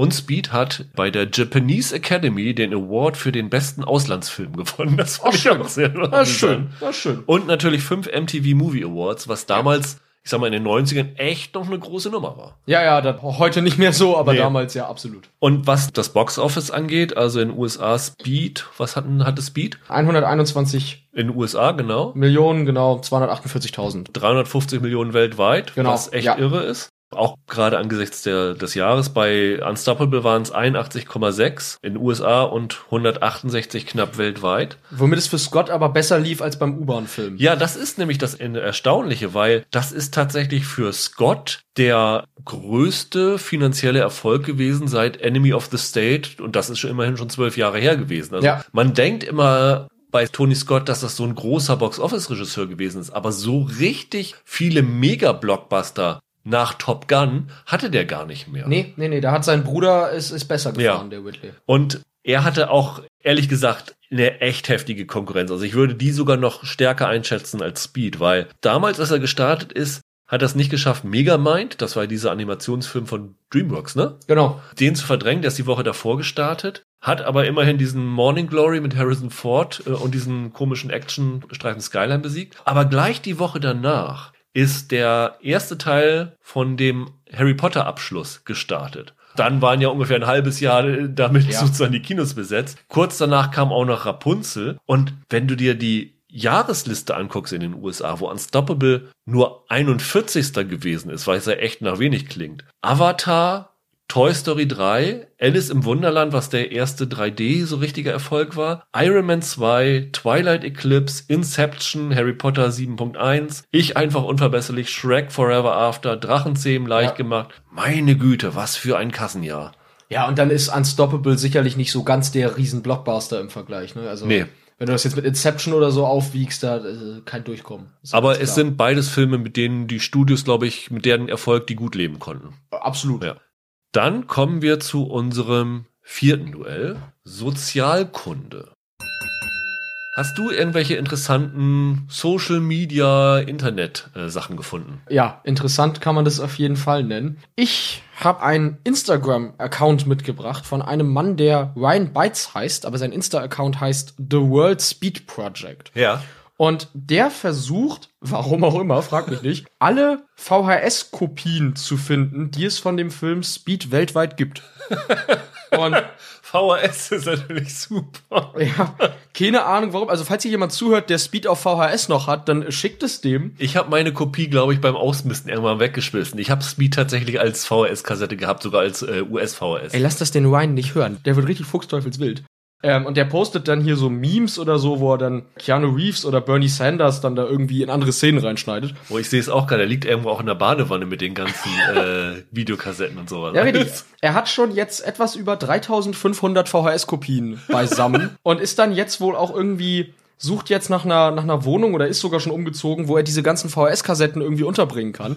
Und ich weiß nicht, warum der das macht, aber wenn er damit glücklich ist, dann, wie gesagt, schickt ihm das. Seine Adresse steht auch in diesem Insta-Profil. Also Ryan, Bytes, B-E-I-T-Z. okay. Schreibt man ihn. Interessant. Wohnt in Portland. Also wenn jemand Ja. da noch was hat, immer her damit. Ja, ich kann jetzt schon sagen, dass du diesen Punkt gewinnst, weil damit kann ich absolut nicht konkurrieren, weil es war wirklich schwer, was zu finden. Ich habe mich dann auch ein bisschen rausgeschummelt und bin dann über, ich weiß nicht, kennst du die Seite Common Sense Media? Ja. Da wird ja von Eltern und Kindern gepostet, ob Filme für Kinder und Jugendliche tauglich sind. Und da habe ich mal reingeguckt in die Kinderbewertung von Unstoppable und das fand ich sehr, sehr amüsant. Also ein Beispiel, ein 15-Jähriger schrieb, mein zwölfjähriger Bruder wurde aus dem Wohnzimmer verbannt, weil die Sprache zu schlimm gewesen sein soll.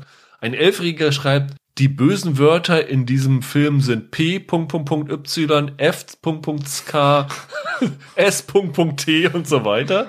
Und mein, mein Liebling kam von einem 13-Jährigen, der schreibt, die Kamera war sehr wackelig. Ich habe mich die ganze Zeit gefragt, ob der Kameramann einen extra großen Espresso hatte, bevor er angefangen hat zu filmen, weil er es die ganzen Film über nur gewackelt hat. Ah ja. Fand ich sehr schön, muss ich Ist, sagen. ist ja süß. Das finde ich wirklich süß. Wobei man sogar noch anführen kann, das hat tatsächlich seinen Grund darin, weil die Waggons, die sie benutzt haben, die waren unbeladen. Und dadurch waren sie windanfälliger und deswegen haben sie sehr gewackelt bei den Dreharbeiten. Ah ja. Also es lag nicht an einem überkoffeinierten äh, Kameramann, sondern an physikalischen Grundsätzen. Aber den Punkt sollst du bekommen, zweieinhalb zu anderthalb. Dann kommen wir zur Langzeitwirkung der Filme. Wir haben ja vorhin am Einstieg schon gesagt, dass Unstoppable Speed auf Speed ist. Also eine Langzeitwirkung von Speed ist, dass Unstoppable entstanden ist. Ne? Aber was gibt's noch? Also man muss natürlich sagen, Speed selber ist auch eine Langzeitwirkung dieser ganzen Stirb langsam Klone, die da in den 90ern alle plötzlich herausgesprossen sind. Aber der war erfolgreich genug, eine Fortsetzung nach sich zu ziehen. Speed 2 Cruise Control, die drei Jahre später kam. Ich sage dir, ich habe den im Kino gesehen und es ist eine meiner Kinoausgaben, die ich am meisten bereue. Ich glaube, du hast ihn im Kino durchlebt. Ich habe ihn tatsächlich als Vorbereitung hierauf nochmal angesehen und hätte fast Bock, dass wir irgendwann über den auch mal sprechen, weil Eieiei, also der kam 97 und war das größere Desaster als Titanic. Titanic handelt von einer Katastrophe, Speed 2 ist eine Katastrophe. Und Keanu Reeves hat da auch gar nicht mehr mitgemacht, weil er gesagt hat, lasst mich in Ruhe mit dem, mit dem Mist. Er war wohl eigentlich bereit, einen zweiten Teil zu machen, aber hat das Drehbuch gesehen und gesagt, nee, sorry. Ja, also da hätte ich auch gesagt, sorry. Also das ist, das ist furchtbar, der Film. Dann muss man sagen, Speed ist ein Film, der recht häufig parodiert wird. Damals so in diesen ganzen Sketch-Shows, die es in den USA gibt, ist der in den 90ern eigentlich einmal durchgereicht worden und ist da bei jeder Gelegenheit irgendwie parodiert worden. Und es war wohl der Hauptfilm, der Keanu Reeves 1999 die Matrix-Rolle gegeben hat. Er war natürlich in den 90ern sowieso ein großer Star. Aber die Wachowski-Geschwister haben immer wieder darauf referiert, dass er den Film vor allem wegen seiner Speed-Performance bekommen hat, was ich ganz interessant finde. Und auch noch ganz lustig, diese Busszene, wie der da, da über, den, Ja. über die Lücke springt. Das hat ja die Leute nicht losgelassen, Ja. diese Szene. Und 2009 in einer Folge von Mythbusters Ja, ja, haben genau. die Mythbusters versucht herauszufinden Ob das möglich ist. und sind zu dem Entschluss gekommen, nein, Nein. Es, es ist physikalischer äh, Mumpitz, es, Ja. es würde nicht funktionieren. Nach 15 Jahren wurde diese Frage dann auch mal geklärt. Aber auch das, um ein Mythos zu sein, der bei Mythbusters getestet wird. Ja. Und vor allen Dingen 15 Jahre nach dem Film. Ja. Muss das ja schon ein ziemlicher Erfolg gewesen sein, der eine ziemliche Langzeitwirkung hat. Weil man nach 15 Jahren immer noch darüber diskutiert. Die haben ja sonst, haben sie getestet, hätte Jack bei Titanic mit auf der Tür überleben können. Aber wirklich so die ganz großen Filme nur. Und das zeigt schon, dass Speed ein Riesending war. Und jetzt lass ich dich mal raten. Was glaubst du, haben zusammen mit Speed, was haben noch die Filme Unbreakable mit Bruce Willis, A Beautiful Mind oder auch von Tony Scott, die Entführung der U-Bahn Pelham 1, 2, 3? Was haben die alle mit Speed gemeinsam? Es gibt auch noch ein paar mehr. Also es gibt auch noch hier den Premium Rush und so. Also Unbreakable hat ein Zugunglück dabei gehabt, auf Ja, jeden Fall. ja. Beautiful Mind kann ich mich nicht dran erinnern. In jedem dieser Filme, und ich könnte noch ein paar mehr nennen, fährt irgendwann ein Bus durchs Bild, der die Nummer 2525 Ah, okay. aufgeschrieben Okay, hat. Das verstehe. ist Ja. so ein Hollywood-Insider-Gag Ja. geworden, dass die Busse immer diese Nummer aus dem Speed-Film auf den Bussen tragen. Ja. Finde ich auch sehr schön, weil das ja auch zeigt, dass in Hollywood sehr viele diesen Film mögen und wertschätzen in ihrer Arbeit. Auch noch sehr schön bei Speed, das ist mir aufgefallen ganz am Ende, wenn sie dann aus dem Bus raus sind und dann rausrutschen und dann in diese Pylone reinrutschen. Da sieht man die Uhr von Keanu Reeves. Der hat so eine Casio G-Shock Uhr, DW 5600C. Und diese Uhr wurde eigentlich nicht mehr produziert, als der Film rauskam. Und dann war dieser Film so ein Riesenhit. Da wollten alle auf einmal diese Casio G-Shock wieder haben. Und dann haben sie die wieder in Produktion aufgenommen, um diesen durch Speed geschaffenen Bedarf zu erfüllen. Das fand ich auch ganz irre. Ah, cool. Es gibt ja noch eine Uhr, die in Speed eine große Rolle spielt, nämlich diese goldene Armbanduhr, die die Polizisten Ja. bekommen, wenn sie, in, wenn sie ihre Pension bekommen und die dann ja der Howard Payne für seine Bombe benutzt. Und da ist auch noch ganz witzig, das hat Graham Yost mal irgendwo erzählt, diese Tatsache, dass diese Uhren zur Pension vergeben werden, die wird in Speed recht früh eingeführt. In dieser Fahrstuhlszene fragt Keanu Reeves einmal irgendwie, weißt du, warum ich diesen Beruf mache? Und dann meckert Jeff Daniels, ja, man kriegt am Ende ja eh nur eine goldene Uhr zur Ja. Pension. Und das hatte sich Graham Yost bei Chinatown abgeguckt, dass du solche kleinen Sachen möglichst früh im Drehbuch platzieren musst, damit das Publikum das für später weiß. Und Chinatown war so ein Film, der wird an allen, in, in jedem Drehbuchseminar immer erwähnt als perfektes Beispiel. Und da hatte Graham Yost das her. Und er war, weiß nicht, 20 Jahre später selber noch mal bei so einem Drehbuchseminar zu Gast aber unerkannt und war sehr froh darüber, dass der Seminarleiter jetzt nicht Chinatown, sondern die goldene Uhr aus Speed Okay. als goldenes Beispiel dafür genannt hat, wie man sowas macht in Drehbüchern. Das finde ich noch ist ganz schön irgendwie. Was aber natürlich Speed vor allen Dingen gemacht hat, ist die Karriere von Sandra Bullock anzuschieben. Oh ja. Da muss man aber auch sagen, du kannst Speed nicht gucken, ohne Sandra Bullock danach gern zu haben. Ja. Die hat eine, ein, ein Wahnsinnscharisma in der Rolle. Und ja, die war vorher ja noch nicht sonderlich äh, eine große Nummer. Angeblich auch am Set, also die ganzen Leute, die mit im Bus waren, die wurden zum, ich glaube, zum 20-jährigen oder 25-jährigen Jubiläum nochmal für eine Geschichte befragt, Ja.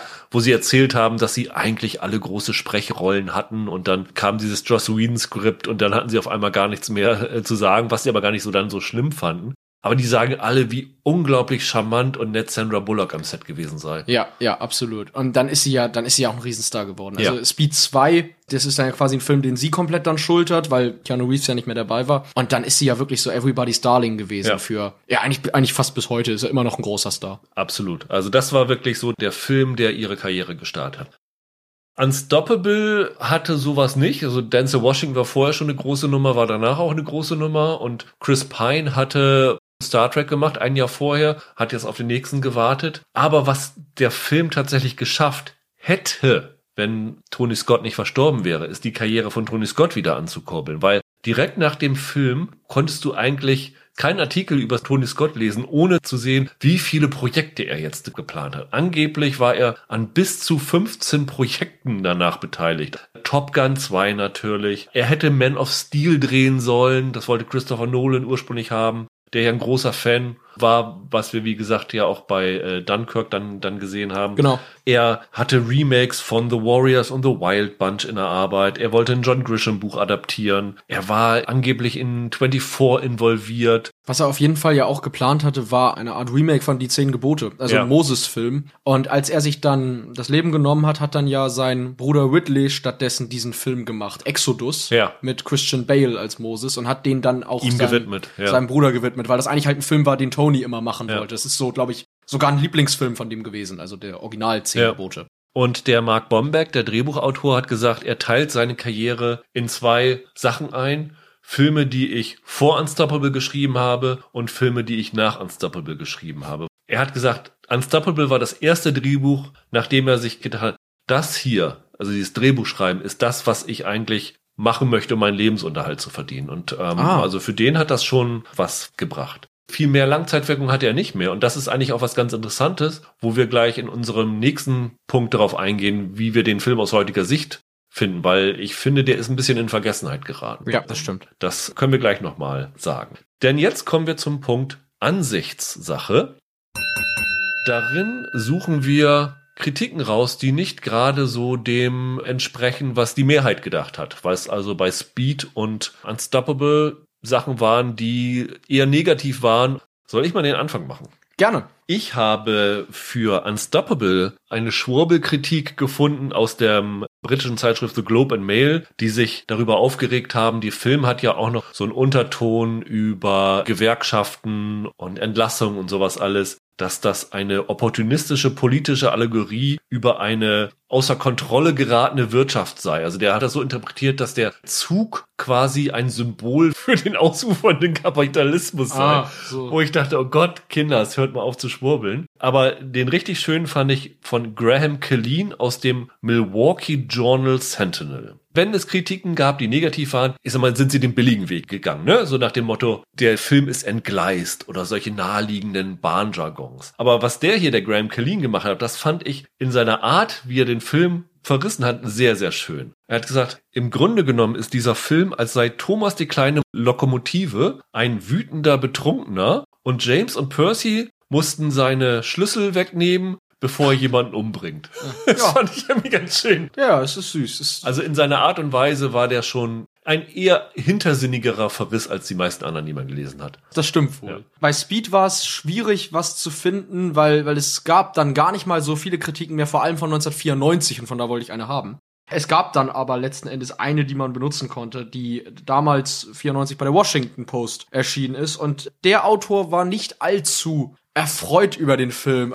Der beginnt den Text mit dem Satz, wenn Sie auf der Suche nach einem berührenden Drama sind, das die subtilen Tiefen des menschlichen Geistes auslotet, sind Sie auf der falschen Spur. Bitte halten Sie an, bis dieser Moloch vorbeigefahren ist. Er hatte dann später den Vergleich angestellt, Speed sei weniger ein Film als ein Videospiel. Und statt Eintrittskarten für den Film zu verteilen, sollte 20th Century Fox jedem im Publikum Viertel-Dollar-Münzen geben und dann mit Hinweisen wie, werfen Sie doch bitte jetzt 25 Cent ein, wenn Sie sehen wollen, ob Keanu Reeves es schafft, über das Loch zu springen, werfen Sie weitere zwei Münzen ein, wenn Sie wissen wollen, ob er die Bombe unterm Bus entschärft und so weiter. Sagen wir ganz vorsichtig, er war nicht sonderlich erfreut über den Film. Aber in seiner Art der Kritik auch relativ clever. Also ich meine, Washington Post ist ja auch, da schreiben jetzt ja auch nicht die Lully-Journalisten rum. Finde ich ziemlich gut, muss ich sagen. Am Ende hat er dann noch geschrieben, falls Ihnen dieser Film bekannt vorkommt, haben Sie vielleicht erfolgreichere Filme gesehen wie In the Line of Fire, Stirb langsam, Auf der Flucht und so weiter. Das ist ein richtiger Verriss, aber sehr schön geschrieben. Alles klar. Ich würde sagen, der Punkt geht an dich. Dreieinhalb zu anderthalb. Hast du ja schon gewonnen, aber ich versuche im letzten Duell trotzdem nochmal zu verkürzen. Ja. Denn jetzt kommen wir zum Punkt der Qualität. Wir beide gucken ja die Filme immer nochmal. Und Genau. ich habe jetzt mir erst Unstoppable und dann Speed nochmal angeguckt. Ich glaube, Speed habe ich jetzt zum sechsten oder siebten Mal gesehen. Und ich meine, Unstoppable hätte ich das erste Mal seit dem Kinostart nochmal gesehen. Wie ist es bei dir gewesen? Ich habe beide nicht im Kino gesehen. Also bei Speed war ich noch nicht auf der Welt und bei Unstoppable war ich zu jung. Ja. Und ich kannte Speed. Speed ist so einer der Actionfilme, mit denen ich so aufgewachsen bin. Also ich bin mit so den Action-Klassikern aufgewachsen. Die hatten wir alle auf VHS. Ich schick dem Ryan meine noch, falls ich sie finde. Und habe den äh, als Kind ganz oft gesehen. Das habe ich jetzt bestimmt zum zwölften Mal geguckt. Unstoppable hatte ich noch gar nie gesehen. Ich kannte den nur ausschnittsweise und habe den jetzt zweimal sogar geguckt. Ich habe erst Unstoppable geguckt, dann irgendwann Speed und dann noch mal Unstoppable jetzt als Vorbereitung. Und ja, also wie gesagt, Speed ist so ein Film, mit dem ich aufgewachsen bin. Ich fand den als Kind immer super spannend und es war nie so ein Ding für mich wie Stirb langsam. Das ist ein richtiger Herzensfilm, aber immer ein Film, den ich super gern geguckt habe. Ich mag den auch immer noch. Also der hat natürlich also Schwächen, die man nicht leugnen kann. Ich fände es nicht überraschend, wenn man hört, dass das ganze letzte Drittel mit der U-Bahn im Nachhinein ans Drehbuch angehangen wurde. Weil es wirkt im Film auch einfach verkehrt. Das Pacing ist da schlicht katastrophal. Der Film verlässt den Bus und dann hängst du da noch 20 Minuten was komplett anderes ran. Es passt einfach nicht. Also ich glaube, man kann über Speed fast sagen, das sind eigentlich drei Konzeptfilme in einem. Ja. Du hast halt erst dieses Geiseldrama im Fahrstuhl, was ein interessanter Film hätte sein können. Dann hast du diesen Busfilm, der gefühlt dann, glaube ich, auch nur eine Stunde insgesamt dauert. Und dann noch mal dieses ganze U-Bahn-Kapitel. Und das ist nicht gut gelöst. Wie geht's dir da? Ich sag mal so, hätten wir diesen Podcast gemacht, ohne dass ich mir die Filme nochmal angeguckt hätte, Mhm. dann hätte ich mich jetzt hier hingesetzt und hätte dir gesagt, Speed ist ein absolutes Action-Meisterwerk, ist vielleicht nach Stirb langsam der beste Actionfilm, der in den 80er, 90ern entstanden ist, eine echte Sensation. Und dann hätte ich dir gesagt, Unstoppable, der ist ganz nett, aber Mhm. den habe ich schon wieder vergessen, den habe ich schon wieder verdrängt. Und ich weiß, dass ich damals diesen Rewatchables Podcast mit Tarantino gesehen habe und mir gedacht habe, hm, also dass du jetzt hier Unstoppable so hochlobst und in den Besten des Jahrzehnts reinsetzt und dann auch noch im Rahmen des Podcasts sagst, ich habe ihn jetzt auf 10, aber nachdem ich den Film nochmal gesehen habe, habe ich gedacht, der ist eigentlich zu niedrig, der muss eigentlich höher sein. Habe ich gedacht, okay, Tarantino hat auch einen eigenwilligen Geschmack. Den hat er. Das stimmt. Und dann habe ich diese beiden Filme nochmal angeguckt und mein Eindruck hat sich nicht komplett geändert. Aber ich konnte danach Unstoppable viel, viel mehr würdigen und bin eher so in die Tarantino-Schiene eingedrungen, weil ich wusste noch damals von meinem ersten Eindruck im Kino und später auch weiteren Ansichten auf DVD, dass ich damals schon den Eindruck hatte, wann geht denn der Film eigentlich los? Weil diese Fahrstuhlgeschichte nimmt ja wirklich die erste halbe Stunde ein. Das erste Mal, dass wir einen Bus sehen, ist wirklich ziemlich genau nach 30 Minuten. Ja. Und auch wenn es damals das Internet noch nicht so richtig gab, du bist trotzdem wegen der Plakate und wegen den berichtenden Kinozeitschriften reingegangen, hast gedacht, es ist dieser Busfilm. Ja, du bist auf Bus gedrillt. Und er kam nicht. Und er dachte, wann geht denn dieser Film endlich los? Das war eine super spannende Szene und es war super gut gemacht, aber es wirkt so komplett losgelöst vom eigentlichen Film. Und das, was du sagst mit der äh, U-Bahn-Szene am Ende, das ging mir genauso. Also du hattest diesen heroischen Moment am Ende, wenn sie dann da rausgeschleudert kommen und alles ist, ist gerettet und dann kommt dann hinten nochmal wieder was ran. Und man merkt schon, dass die Macher das eigentlich auch selber nicht wollten, dass das ein Ding war, das ihnen von Studio aufgezwungen worden ist, weil das Studio gesagt hat, keiner will sich einen Zwei-Stunden-Film im Bus angucken. Und von daher ist Unstoppable eigentlich der konsequentere Film. Und ich finde mit 90 Minuten auch super Pacing hat. Der Cutter hat gesagt, die erste Fassung des Films wäre 40 bis 50 Minuten länger gewesen. Und ich glaube, auf 130 Minuten, 140 Minuten wäre Unstoppable kein guter Film. Aber jetzt so verdichtet fand ich den unfassbar packend von Anfang bis Ende.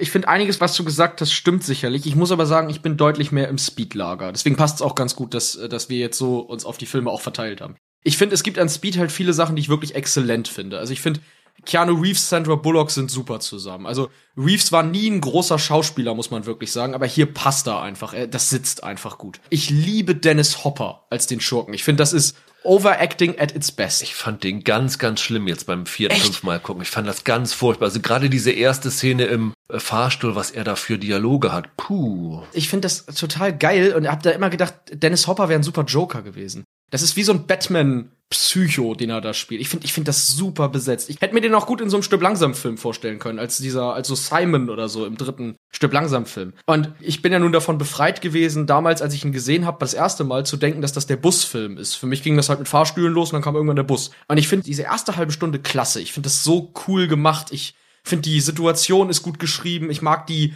Dynamik, die Jeff Daniels und Keanu Reeves haben und finde es fast schade, dass sie den Jeff Daniels irgendwann abmuchsen. Aus meiner Sicht hätte man den Film nach hinten raus retten können, wenn man das ganze U-Bahn-Kapitel gestrichen hätte und gesagt hätte, wir lösen das so, dass während Keanu Reeves die Leute aus dem Bus holt und dann am Ende den, den Bus verlässt, parallel Jeff Daniels das Gebäude stürmt, in dem sich der Dennis Hopper auffällt.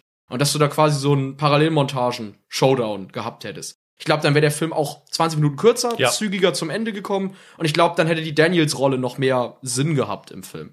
Bei Unstoppable finde ich, das ist zwar der konsequentere Film, aber auch der braucht doch ziemlich lange, bis er mal tatsächlich Fahrt aufnimmt, oder? Am Anfang entwischt er dann den Zugfahrer, dann fährt er da so ein bisschen durch die Gegend. Aber es dauert da ja auch fast eine halbe Stunde, bis Denzel Washington und Chris Pine irgendwas mit dem Plot des Films zu tun haben. Ja, aber der Zug ist ja von Anfang an schon da zu sehen. Also du hast den Plot schon von Anfang an verortet. Und ich finde auch Unstoppable hat den besseren Bösewicht.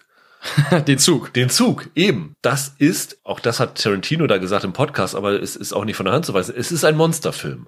Also gleich diese erste Szene ist ja so eine Kamerafahrt über so ein Depot. Genau, über so ein Bahndepot. Der Zug hat schon so, so Laute gibt er so von sich. Und die haben, glaube ich, Nashorn und Elefantengeräusche dafür genommen Ja. und das zum Sound des Zuges gemacht und ihn dadurch auch so zu einem Lebewesen gemacht.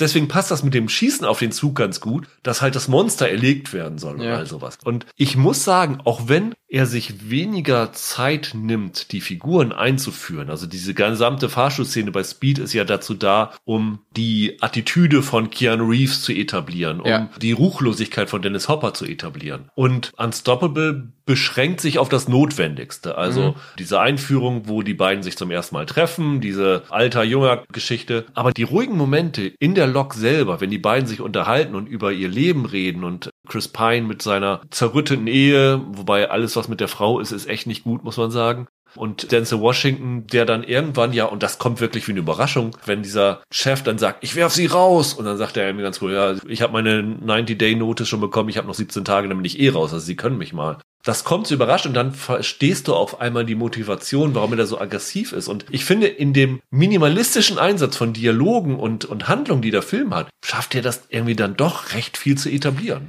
Das stimmt. Ich sag mal so, ich habe mit Unstoppable drei Probleme und für eins davon kann der Film nix. Die zwei Sachen, die ich wirklich nicht so dolle finde, sind halt einerseits, dass es wirklich sehr lange braucht für mich, bis Denzel Washington und Chris Pine eine Rolle in diesem Film spielen. weil es dauert wirklich eine halbe Stunde, bis die überhaupt erfahren, dass ein Zug außer Kontrolle geraten ist. Und es hatte für mich was von, ich gucke diesen Zugfilm und zwischendurch gucke ich diesen beiden zu, wie sie da irgendwie ihre Arbeit machen das connectet sich für mich einfach viel zu spät, muss ich wirklich sagen. Aber du hast ja am Anfang diesen Ned, der dem Zug hinterherjagt. Das finde ich eine super Figur übrigens, der dann am Ende ja auch als so der, Ja, ja. der Held dann da wieder auftaucht. Ja, das- ich echt cool. Das stimmt. Ich fand das vor allem geil, dass der da immer hinter diesem Zug herfährt und ich irgendwann dachte, was ist eigentlich dein Plan? Willst du irgendwie Genau. den Zug mit dem Auto vom Gleis hauen oder Ja. was, was willst du eigentlich? Und was wirklich etwas ist, was ich dem Film ankreide, ist, ich habe selten einen Film erlebt, in dem mir eine Hauptfigur, und ich meine jetzt Chris Pine, teilweise so unsympathisch war. Es gibt da diesen Plot mit ihm und seiner Frau. Es gab irgendwie eine Unterlassungsklage, er darf sie jetzt erstmal eine Zeit lang nicht sehen. Ja. Und dann fragt der Washington, was denn passiert sei. Und er sagt, ja, sie hat da getextet und ich dachte, sie textet mit einem anderen. Und dann habe ich sie etwas, habe ich sie halt festgehalten. Und dann fragt Washington, hast du sie geschlagen? Er sagt, nee, nee, das habe ich nicht gemacht. Wo ich so dachte, genau, Junge, natürlich hast du die verprügelt. Also ist jetzt gar nicht so, dass der Film das suggeriert, aber das kam mir so suspekt rüber, die ganze Nummer. Was für ein Temperament er da hat und wie er darüber redet. Und ich habe die ganze Zeit gedacht, da kommt noch irgendwie so eine Nummer, dass er tatsächlich gewalttätig gegen die war oder so. Ist dann aber gar nicht so. Mich hat das super gestört. Ich habe die ganze Zeit gedacht, äh, du bist mir irgendwie ein bisschen, bisschen suspekt, Freundchen. Wofür der Film aber leider nichts kann, ist, ich mag Tony Scotts Art, Filme zu inszenieren nicht. Ich finde den Film sehr hektisch und diese ständigen Zoomereien, die er da hat. Also, der hat immer Kameraeinstellungen und dann zoomt er so ein Stück ran. Und in diesem Film trat er das auf die Spitze. Ich habe das mitgezählt. Ich bin auf 174 Zooms gekommen, die ich gezählt habe. Teilweise im Schnitt. Also der schneidet auf eine andere Perspektive und befindet sich da schon in der Zoom-Bewegung. Wo ich so denke, dann halt die Kamera doch gleich näher ran. Ich stimme dir bei Tony Scotts Inszenierung generell zu. Also ich Ja. bin kein großer Fan von seiner mittleren Karriere. Domino, Déjà-vu, Man on Fire. Alles furchtbar. Äh, ja. Ganz, ganz schlimm finde ich die. Ja. Hier finde ich, passt es aber zu der Art des Films. Man on Fire und Déjà-vu und Domino, die wollen ja so ein bisschen charaktergetriebene Filme sein. Mhm. Und dann passt es irgendwie nicht, wenn du dich mit der Kamera in den Vordergrund spielst. Ja. Hier ist es ja komplett auf Action ausgelegt. Und für mich hilft das hier. Und ich fand, die Inszenierung hat wirklich Spannung gebracht und Dynamik gebracht. Und vor allen Dingen hat sie Tempo reingebracht. Das. Was für diesen Film wichtig ist. Ich habe mir dann Speed nochmal angeguckt und habe mir teilweise gedacht, das sieht jetzt aber nicht so aus, ob der Bus relativ schnell fährt. Weil wenn wir über Filmfehler am Anfang gesagt haben, es gibt tatsächlich eine Szene, da siehst du diesen Bus von oben und er geht einmal voll in die Eisen. Alle Polizeiautos dahinter müssen in die Eisen gehen, wo nicht der Bus hätte in die Luft fliegen müssen. Und ich finde, in Unstoppable bekommst du halt viel mehr Gefühl für das Tempo. Der Film wirkt einfach schneller. Und das ist echt ein Kunststück, weil ich habe im Internet ein Video gefunden, wo sie dann in diese Stanton Curve Ja. reinfahren. Also kurz vorher gibt's da so eine Brücke, wo er rüberfährt. Und dieser Zug fährt da rüber bei den Dreharbeiten. Und da könntest du im gemächlichen äh, Schritttempo mithalten. Und im Film sieht das echt irre schnell aus. Also das haben sie wirklich gut gemacht. Und diese Tricks sind wirklich dazu da, dass er halt keine CGI braucht und trotzdem packende, rasante Action bringen kann. Ja, das stimmt, man musste das schon so inszenieren, aber es ist einfach so, dass ich bei diesen hektischen, vielen Hin- und Hergeschnitte, diese ganzen Zooms und dann hat er ja auch immer diese Verzögerungseffekte in Kamerafahrten, dass du so das, dass das Bild fast steht und du so Standbilder irgendwie hast. Mich macht das einfach hibbelig. Also ich krieg da so eine, man sagt ja dann gerne Motion Sickness. Ja. Und das habe ich bei dem Film halt fast die ganze Zeit, deswegen konnte ich das nicht so wirklich genießen, das ganze Ding. Und über eine Szene musste ich mich ein bisschen aufregen. Also mit Logik und so in Actionfilmen braucht man ja nicht kommen und mit Physik, ne? Aber was war der Plan, als sie diesen Typen vom Helikopter versucht haben, auf den Zug zu setzen? Und parallel mit einer Lok davor das Ding abzubremsen. Es war absolut klar, dass der Typ bei der ersten Begegnung der zwei Züge irgendwie sonst wohin fliegt. Als das losging und dieser Helikopter ansetzt, habe ich gedacht, ja, das ist sinnvoll. Aber ihr könnt doch dann nicht parallel den Zug zu stoppen versuchen. Der fliegt doch in die Walachei, sobald er da drauf steht. Naja, und was passiert im Film? Er steht, die Züge clashen und der Typ fliegt sonst wohin. Da habe ich gedacht, also komm Leute, das war doch klar. ein bisschen inspiriert gewesen von der Realität, weil in der Realität bei dem Crazy Eight Ding war es ja auch so, dass sie diesen Zug gestoppt haben durch einen Zug, der von hinten gekommen ist, wie Ja. jetzt hier im Film, auf zehn oder elf Meilen und dass dann tatsächlich jemand nebenher gelaufen ist und dann hochgesprungen ist. Und da haben sie Okay. natürlich jetzt ein bisschen mehr gesagt, wir stoppen das und versuchen dann sozusagen einen von oben raufzusetzen. Okay. Aber diese Szene selber fand ich richtig super. Also die fand ich echt schweißtreibend. ich kann es einerseits verstehen, aber andererseits, es gibt diesen, man sagt immer im Englischen Suspension of Disbelief, also diese Kurve, an der man als Zuschauer selber sagt, nee, das ist mir zu drüber. Und das hatte, warum auch immer, bei Speed hat mich vieles nicht gestört. Aber bei Speed, bei dieser Sprungszene, da habe ich damals schon im Kino gesagt, das klappt nie im Leben. Ja, das stimmt. Und ja, ich sag mal, Unstoppable ist nicht von Mythbusters widerlegt worden. Also ist das der realistischere Film, ganz eindeutig. Ja gut, wenn man davon ausgeht, dass alle, die bei so einer Aktion arbeiten würden, komplette Vollidioten sind, dann ist es tatsächlich realistisch. Ich habe bei Speed so den Insider-Gag, dass ich immer denke, Mensch, Los Angeles ist, glaube ich, bis heute nicht fertig gebaut worden, oder? Ja. Weil du kannst denselben Gag nicht zweimal im Film machen. Erst heißt es, der Highway ist nicht fertig gebaut, wir müssen da jumpen. Und dann ist die U-Bahn nicht fertig gebaut. Und dann, ja. dann die U-Bahn nicht fertig gebaut. Was zur Hölle, Leute? Da denke ich echt, jetzt baut doch Los Angeles mal auf. In Pennsylvania sind immerhin die Zuggleise fertig. Ja. Also ich habe den tatsächlich mit, mit einer Freundin geguckt, beide Filme, Speed und Unstoppable. Und die sagte dann bei Unstoppable auch, als sie auf die Kurve zufahren, sagte sie, na, vielleicht haben sie ja Glück und die Brücke davor ist nicht fertig gebaut oder so. Also dieses Filmduell ist das erste, wo sich meine Meinung über einen der Filme zumindest deutlich geändert hat, weil Unstoppable ist finde ich deutlich besser, als ich in Erinnerung hatte. Und das ist halt ein Film, der ist komplett in Vergessenheit geraten. Der mhm. ist gekommen und wieder gegangen und keiner hat sich mehr daran erinnert. Aber wenn man ihn heute doch noch mal guckt, dann sieht man, dass der echt gut funktioniert und technisch sehr, sehr viel richtig macht und von der Konzeption her auch. Und es ist einfach ein Film aus einem Guss und Speed ist ein immer noch herausragend genialer Actionfilm, ja. gerade die Bussachen. Aber es ist wie eine Miniserie aus drei verschiedenen Teilen. Mhm. Es ist eine exzellente Miniserie, ja. aber als Film funktioniert Unstoppable doch besser. Ich muss bei Speed, an der Stelle kann ich es glaube ich mal erwähnen, ich muss sagen, bei Speed musste ich mich doch ein bisschen amüsieren. Ich weiß gar nicht, es gibt doch diesen Insider-Gag, hast du bestimmt schon mal gehört bei Indiana Jones, dass es immer heißt im ersten Film, Indy hat ja gar nichts zum, zum ja. Plot beigetragen. Ja, ja, genau. Und wenn er nicht existiert hätte, dann wäre der Film genauso gelaufen. In Speed gibt es etwas, das fast noch absurder ist. Es gibt irgendwann in Speed die Szene, wo sie diese Kamera entdecken im Bus hinter dem Spiegel und dadurch dann wissen, dass der Dennis Hopper sie beobachtet, was im Film so eine Art Tiefschlag ist.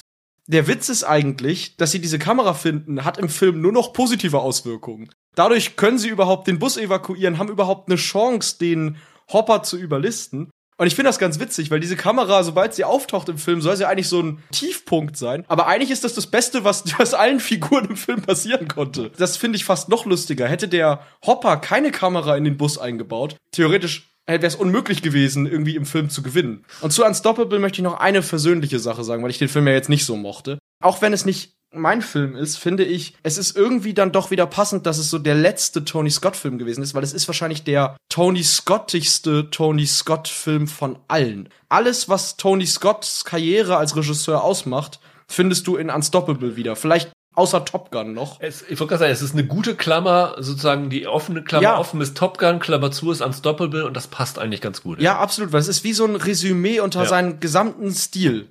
Dann wollen wir noch mal unser letztes Duell bringen. Ja. Merch Madness.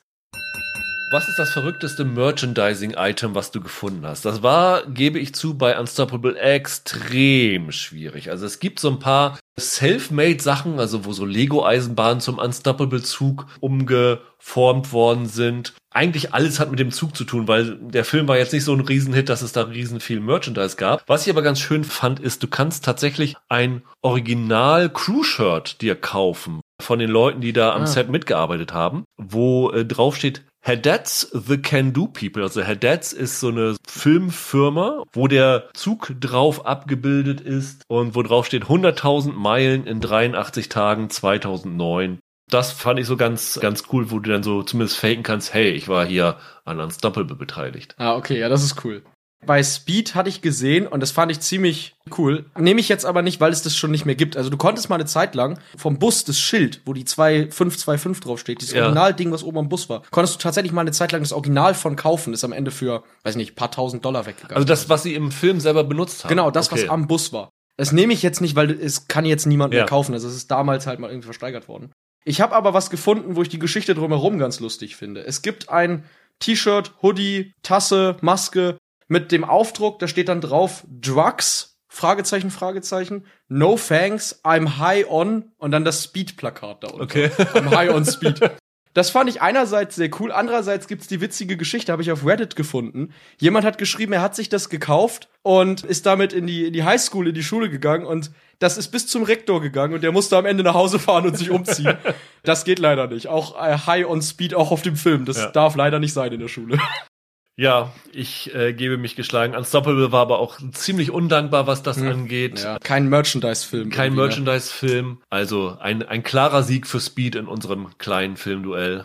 Aber nächste Woche werde ich zurückschlagen. Und ich kann wirklich nur allen sagen, guckt euch nochmal Unstoppable an. Ich glaube, die wenigsten haben den noch in Erinnerung. Und es lohnt sich wirklich, diese 90 Minuten da nochmal wieder rein zu investieren. Das ist, er ist besser, als man sich gedacht hatte. Vielleicht auch gerade im Vergleich zu Speed. Ja. Vielleicht ein Duell, das man zu Hause gern mal nachstellen kann. Dann hören wir uns in 14 Tagen wieder mit dem nächsten Filmduell. Ja. Bis dahin, habt eine schöne Zeit. Macht's gut. Ciao. Ciao.